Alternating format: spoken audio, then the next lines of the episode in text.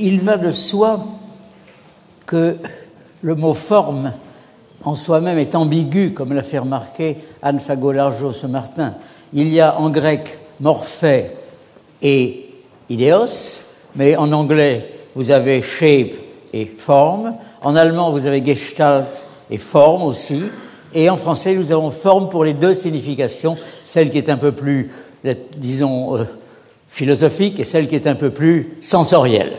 Moi, il va de soi que je ne suis pas philosophe et je m'attache à ce qui se voit ou à ce qui s'observe. Par conséquent, c'est la forme au sens le plus banal du terme à laquelle je vais m'attacher.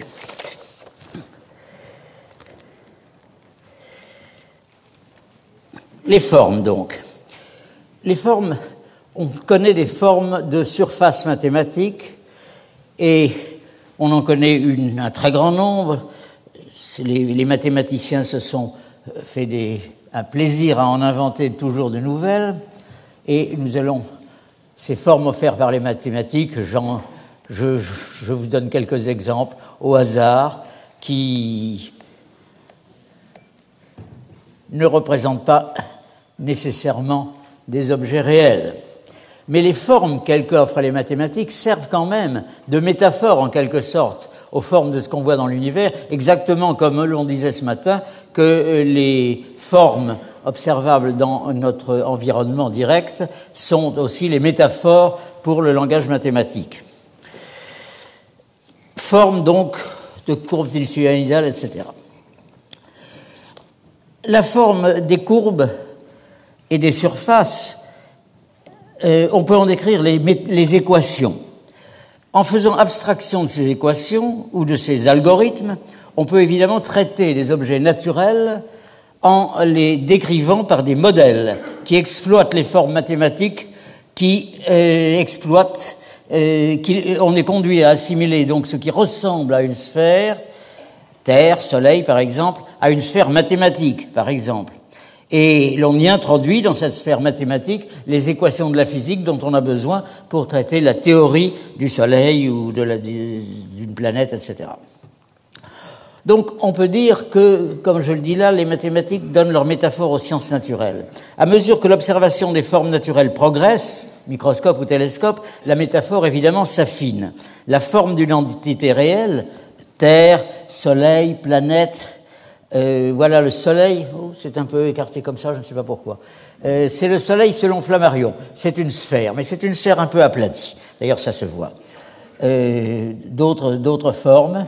Voilà Cérès, qui est une des planètes, une des petites planètes qui circulent entre Mars et Jupiter. Elle est à peu près sphérique parce qu'elle est d'une masse un petit peu importante qui a conduit la matière primitive à s'agglutiner sous forme de sphère. Et vous voyez à droite deux astéroïdes. Euh, pardon. Je ne sais pas de quel bout. Ah, ah. Voilà. Alors voilà Cérès, euh, Ida, pardon. Et voilà ici le tout petit astéroïde qui, est à côté, Dactyle. Voilà Eros, qui a été utilisé beaucoup pour déterminer la parallaxe du Soleil, c'est-à-dire la distance du Soleil. Donc la forme d'une entité réelle est nommée en fonction d'analogies intuitives, c'est ce que je dis. Ceci dit, ces formes sont beaucoup plus, les formes réelles sont beaucoup plus compliquées. Alors voilà, par exemple, la supernova 87A dont il a été question, après plus de 20 ans de son explosion, euh, c'est devenu un cercle avec euh, un, une région centrale au milieu. Euh, quand on étudie ce cercle, on voit qu'il s'agit d'un anneau de perles. Quel analogue géométrique peut le représenter? On dira c'est un anneau. Voilà la nébuleuse du crabe, beaucoup plus filamenteuse. Est-ce que quelle forme a-t-elle? Je ne sais pas trop. Euh, au début, on pouvait la considérer comme une sphère quand on n'observait pas bien, ou comme une sphère aplatie, ou je ne sais pas. En tout cas, on en est très loin. Voilà la nébuleuse du cygne, où vous voyez des turbulences remarquables et des formes aussi bizarres que possibles. Voici ce qu'on a appelé les piliers de la création, on ne sait pas trop pourquoi. Quel sentiment un peu religieux a fait orienter les spécialistes de la NASA vers ce nom, euh, c'est de la poussière. C'est de la poussière qui s'étend sur des milliards euh, de kilomètres. Vous voyez à droite de l'écran, oh, Ici, c'est la photo de la nébuleuse d'Andromède faite par Hubble en 1925. Et ça, c'est le même objet. Ah, ah. Voilà. Ça, c'est le même objet photographié par le satellite Hubble en 2009. Vous voyez des détails considérables. Je vous suggère de vous souvenir dans ce qui va suivre de cette image parce qu'on la reproduit très bien par la théorie, euh, par une théorie utilisant uniquement les forces de la gravitation. Voilà euh, le centre de cette région euh, très complexe et très bien étudiée maintenant. Encore, voici une, galaxie galaxie classique avec quelle forme a-t-elle? Est-elle une spirale? Peut-être, mais enfin bien fragmentée, avec des, agmas par ici, des, étoiles en, voie de naissance par là, euh, des, des, nuages de poussière un petit peu partout. C'est un objet extrêmement compliqué. D'autres exemples? La galaxie Messier 100, le même genre que la précédente. Celle-ci est une galaxie barrée c'est un petit peu différent. Tout ce qui est ici est une barre qui tourne de façon solide. Et ceci, ce sont les jets spiraux qui quittent la barre seulement à une certaine distance du centre de l'objet. Quelle forme a-t-elle?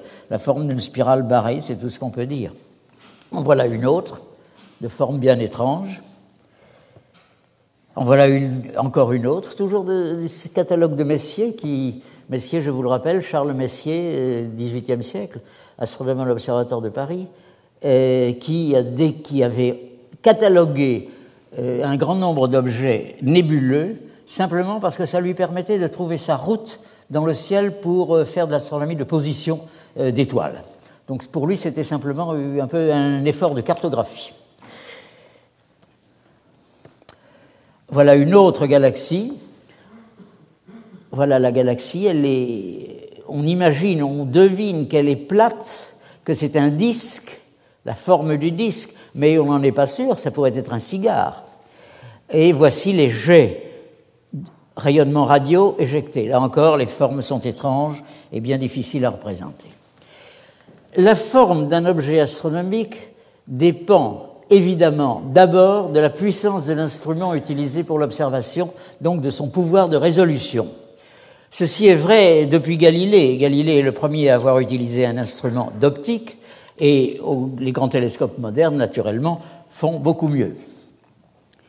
Alors ça, c'est le Soleil, j'ai déjà remontré ce cliché, mal observé en 1881. Si j'améliore la résolution, je vois la surface du Soleil et des détails, les détails de la granulation, qui... Qu'est-ce que... Je sais pas trop. Ah voilà. Qui sont de l'ordre de granule comme ça est de l'ordre d'une région euh, française. Vous avez des tout petits machins là qui sont grands comme l'agglomération parisienne, euh, alors que le Soleil fait 1 500 000 kilomètres de diamètre, en gros. Donc euh, il est évident que ce genre de détails n'était pas observable autrefois. La couronne solaire, également cliché récent, euh, autrefois, on voyait simplement un vague nuage autour. Les techniques que l'on a aujourd'hui permettent d'affiner. On voit des jets extrêmement fins. Euh, je pourrais vous montrer une kyrielle de clichés soleil, solaire. Je ne le ferai pas. Je me concentrerai plutôt sur les galaxies aujourd'hui. Voilà encore un cliché du Soleil qui vous montre des, des, jets extrêmement fins à la surface du Soleil. Voilà la surface du Soleil. Ici, c'est le Soleil, et là, ce sont les jets éjectés par le Soleil. Euh, vous envoyez des très fins qui ont euh, à peine une trentaine, une cinquantaine de kilomètres d'épaisseur. Mais l'amplitude, euh, à l'échelle de ce cliché, la Terre serait un rond de cette dimension-là, à peu près comme le rond que je dessine avec le point vert. Cliché suivant. Oui, alors voilà par exemple l'amélioration très claire faite pour Saturne. Le cliché en haut à gauche c'est le Saturne dessiné par Galilée, trois sphères. Alors on voit bien, c'est une forme de sphère, trois sphères. Et puis, ceci, ce sont des clichés faits par différents auteurs, le tout étant collecté par Huygens, et Huygens qui avait vu l'anneau et qui l'avait vu comme ceci à peu près. Ça, c'est un cliché plus moderne, avec euh, la zone polaire et les aurores notamment, polaires et euh, un cliché encore plus moderne vu par la sonde Cassini en octobre 2003. ce que l'amélioration des clichés est encore un cliché de Saturne, vu par la sonde voyagère qui s'est approchée extrêmement près de la planète et qui a pu mettre en évidence des détails extrêmement fins de la forme de l'anneau. Euh, on passe aux galaxies maintenant. Al-Sufi, astronome arabe du Xe siècle, a, tracé, a fait un, un atlas magnifique d'ailleurs où il représente les constellations avec leur, leur, iconographie traditionnelle. Et près de la bouche du grand poisson, vous voyez un petit nuage qui est identifié à la nébuleuse d'Andromède que je vous ai montré tout à l'heure, la galaxie M31. Euh, voici maintenant des clichés d'M31. Non, alors donc M31, vous l'avez vu tout à l'heure, j'aurais. C'est pas grave. Maintenant, je vous montre une autre galaxie. Alors, ça, c'est la galaxie des chiens de chasse, telle qu'aurait pu la voir Messier dans les années 1760-70. Ah, pardon. C'est la galaxie des chiens de chasse. Vue par Flammarion, la voilà, dessin de Flammarion, et vue par le satellite Hubble, la voilà.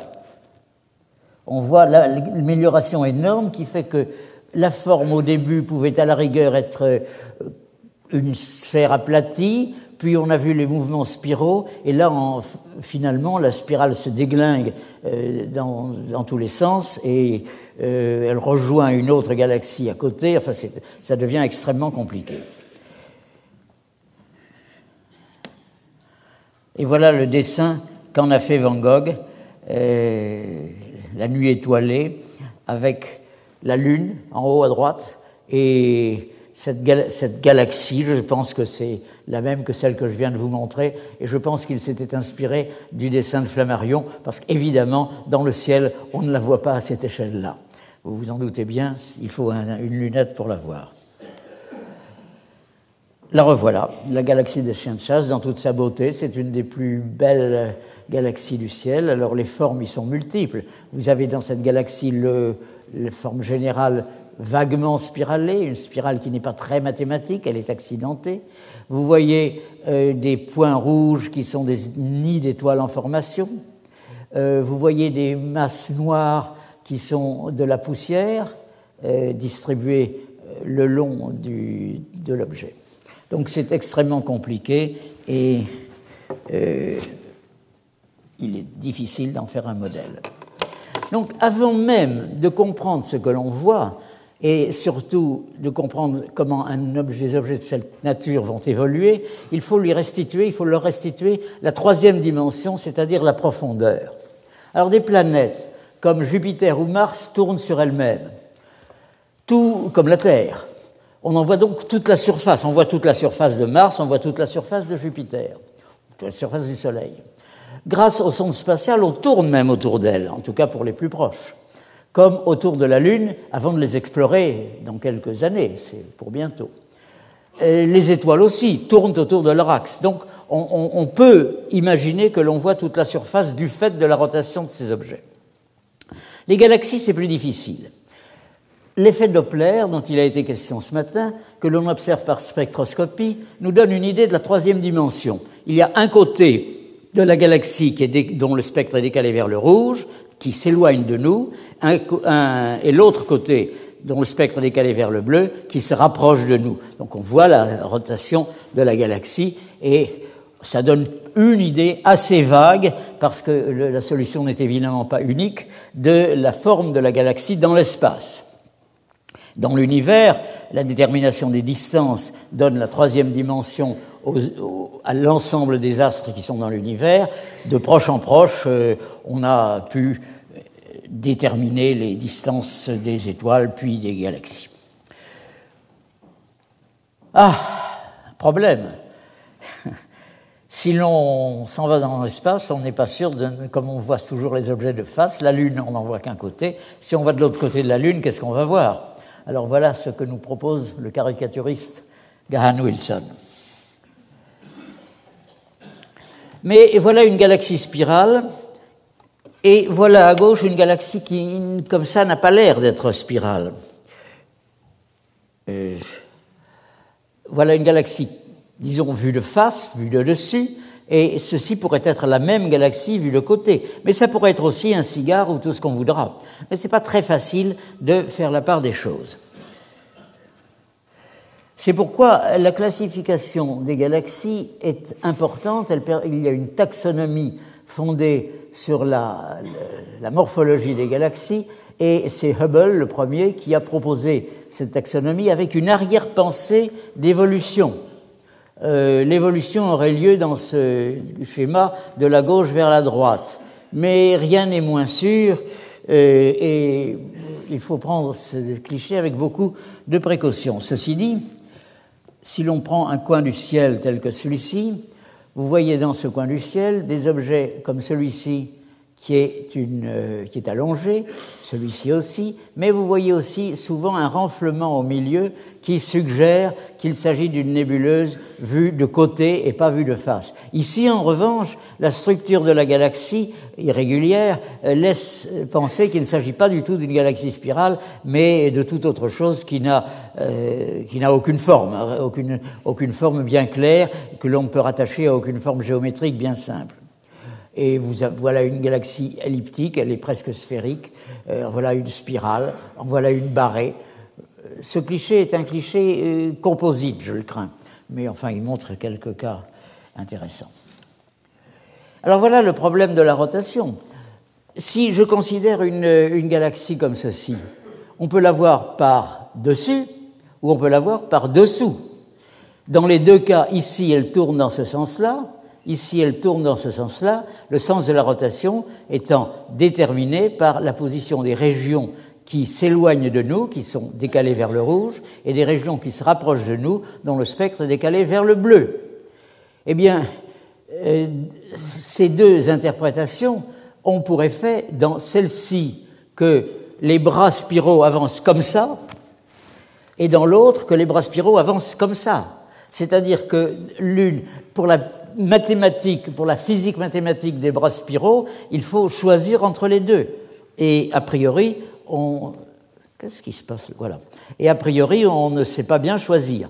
Pourtant, De Vaucouleurs a pu faire la séparation des deux types d'interprétation en observant la matière interstellaire se trouvant de chaque côté de la galaxie, et par conséquent, elle est plus importante en face du côté qui est loin, donc ici, ce serait vers le bas, ici, c'est vers le haut. Donc on peut faire une distinction objective entre les deux cas grâce à la matière interstellaire absorbante et on peut par conséquent démontrer que les bras des galaxies suivent la rotation et ne la précèdent pas.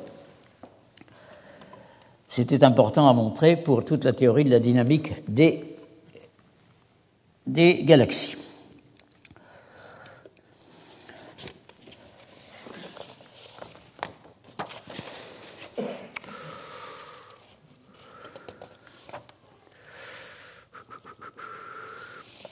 Je crois que j'ai galopé un petit peu vite, mais ce n'est pas très grave.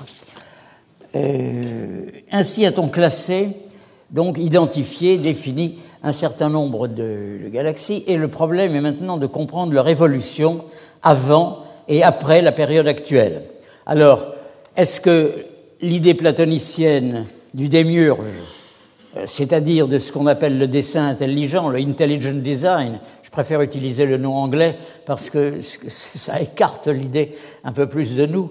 Ou bien est-ce le jeu des forces physico-chimiques dans un milieu où la distribution de matière est aléatoire? C'est une sorte de jeu entre le hasard et la nécessité, pour reprendre le titre du bouquin célèbre de Jacques Monod. Il s'agit en vérité d'un vieux problème euh, la recherche des causes est à la base de toute description des processus évolutifs et mieux encore des, dans le, cas échéant, si tant est qu'il en fut, des créations ab nihilo. Le point de vue de la platonicien est très clair, exposé principalement dans le Timée, mais je n'y reviens pas puisque ce matin nous en avons entendu parler abondamment. Euh, le Platon ne connaissait du ciel, Platon, euh, Aristote ne connaissaient du ciel que ses apparences à l'œil. À l'exception du Soleil et de la Lune, les astres, étoiles et planètes ne sont que des points brillants sur le fond du ciel. Il n'y a aucune idée chez eux sur l'évolution des astres. Euh, aucune idée ne pouvait émerger, sauf l'idée de la création ab nihilo. C'est à Tycho Brahe, c'est très important cette date, peut-être plus encore que le, que le, livre de Copernic. C'est à Tycho Brahe qu'on doit la découverte euh, de la variabilité de l'univers stellaire en 1572, par la découverte d'une étoile nouvelle. Aujourd'hui, nous connaissons très bien l'évolution stellaire, dont le moteur réside dans le jeu des réactions thermonucléaires. Euh, nous connaissons à peine, nous commençons à comprendre l'évolution des galaxies, parce qu'en plus de l'évolution stellaire, il faut faire intervenir les évolutions dynamiques euh, dues au champ gravitationnel qui règne dans la galaxie. Et quant à ce qui s'appelle euh, l'univers, c'est encore très difficile. Alors je vais maintenant vous montrer, j'ai presque terminé parce que je m'étais donné 20 minutes, mais les questions pourront fuser. Je voudrais vous montrer un film démontrant la formation des spirales galaxies et barrées. Alors là, j'ai un petit problème de manipulation. Euh, voilà, alors allons-y. Merci. Alors ce film est... Voilà. Il faut revenir à zéro, réduire. Pourquoi le réduire Je ne sais pas pourquoi il est si large. Excusez-moi, c'est un petit problème dû au fait que mon ordinateur a déraillé. C'est un vieil ordinateur, les, vieux astronomes ont des vieux ordinateurs et tout le monde déraille.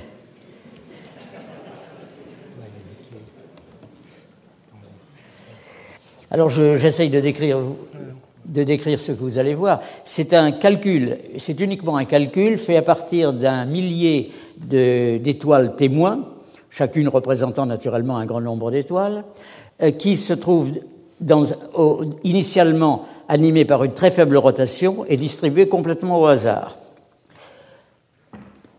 et entourées, entourées de gaz. Alors il faudrait revenir, parce qu'il y a les deux images là. Et c'est une simulation par le calcul, on ne tient compte que des forces de la gravitation. C'est donc un problème à n corps, et tous les mathématiciens qui se sont cassés les dents sur des problèmes à trois corps savent que c'est très difficile de traiter un problème à n corps quand n est égal à 1000 ou plus.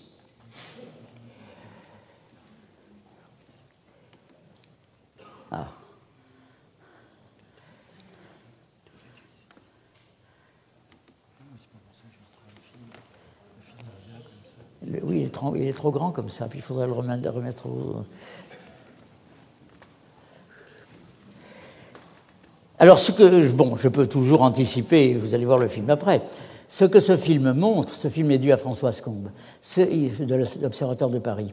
Ce qu'il nous montre, c'est que sans aucune hypothèse autre que l'existence des forces de gravitation, on est arrivé à créer, à reconstituer une galaxie spirale, une galaxie barrée, et même les détails de galaxies spirales comme celle d'Andromède. Et c'est assez, assez fascinant. Ah, et en plus, il faudrait revenir au cliché initial.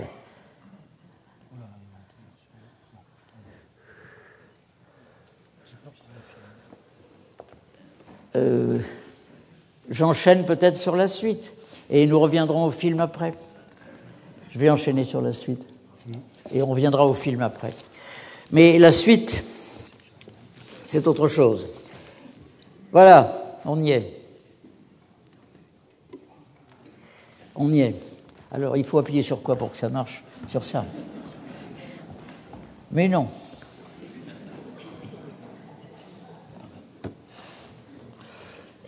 Ah, la technique.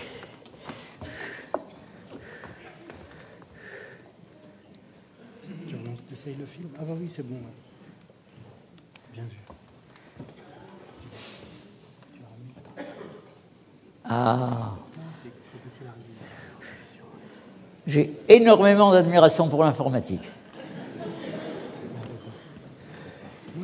Bon, mais je passe, je passe au sujet suivant et je reviendrai au film après. Ben là, vous ne voyez que la moitié. On voit les étoiles à droite et le gaz à gauche.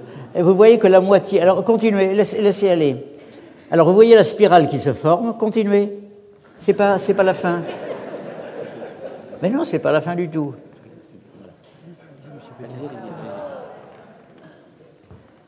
Uniquement le calcul, uniquement des forces de gravitation et des conditions initiales extrêmement simples et, et allant de soi. Vous voyez la complexité, on retrouve la nébuleuse Andromède et ses formes bizarres au centre. Et voilà la galaxie barrée.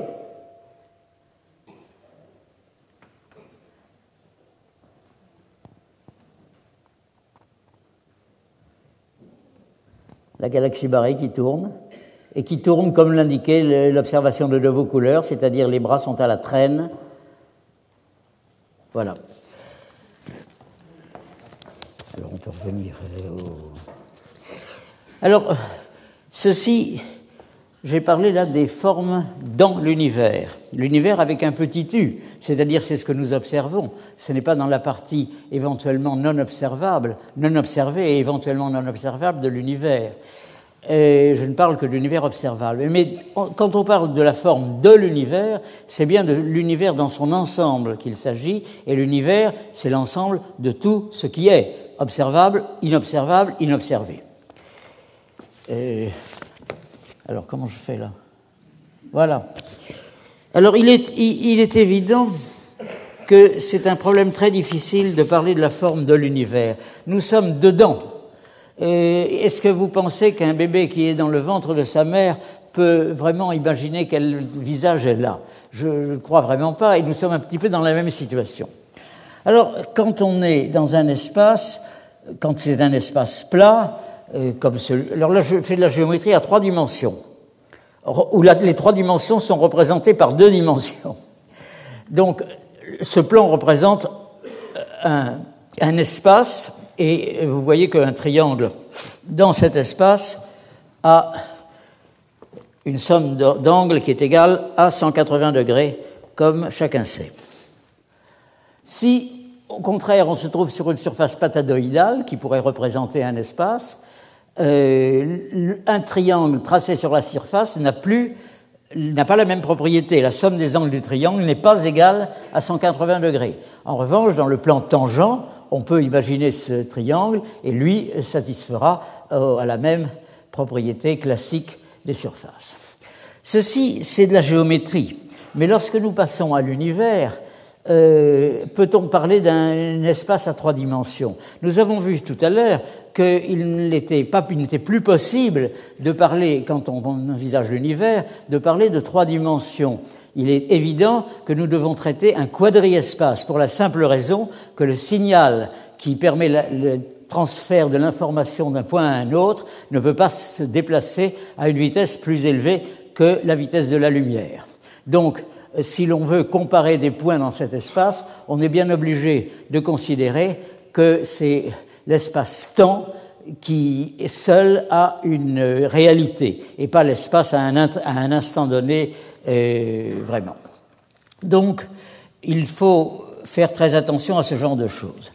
Le fait que la relativité soit, je dirais, acquise, euh, impose, enfin, c'est dans la théorie de la relativité, d'imposer euh, des formes à l'univers, aux différents points de l'univers, en différents points de l'univers, dans la mesure où la présence de masse introduit, cela a été dit aussi ce matin, introduit des courbures.